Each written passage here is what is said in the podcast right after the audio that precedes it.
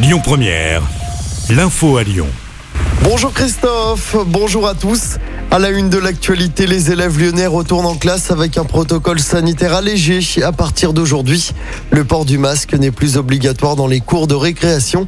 Les élèves cas contact ne doivent plus faire qu'un seul autotest au bout de deux jours au lieu de trois tests. Autre changement, aujourd'hui, le port du masque n'est plus obligatoire dans les lieux fermés qui sont soumis au pass vaccinal. Les restos, les cafés, les cinés, les théâtres ou encore les musées sont concernés. En revanche, le port du masque en intérieur est maintenu dans les transports, dans les bus, les trains ou les avions.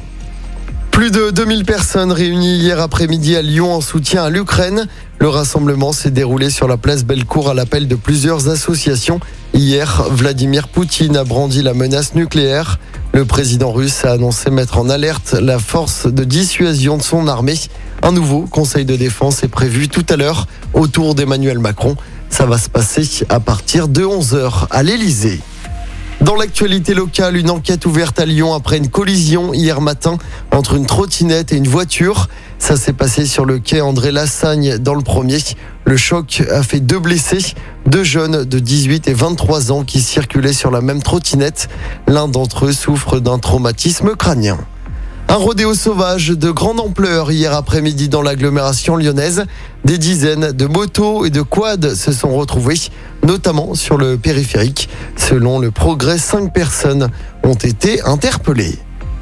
En football, mauvaise opération pour l'OL. Les Lyonnais ont été battus au Groupama Stadium hier soir face à Lille en championnat. Une défaite 1-0.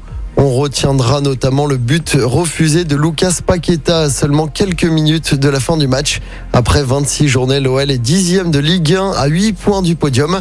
Prochain match pour Lyon, ce sera dès vendredi soir sur la pelouse de Lorient.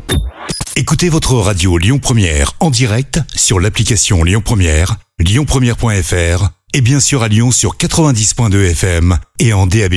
Lyon Première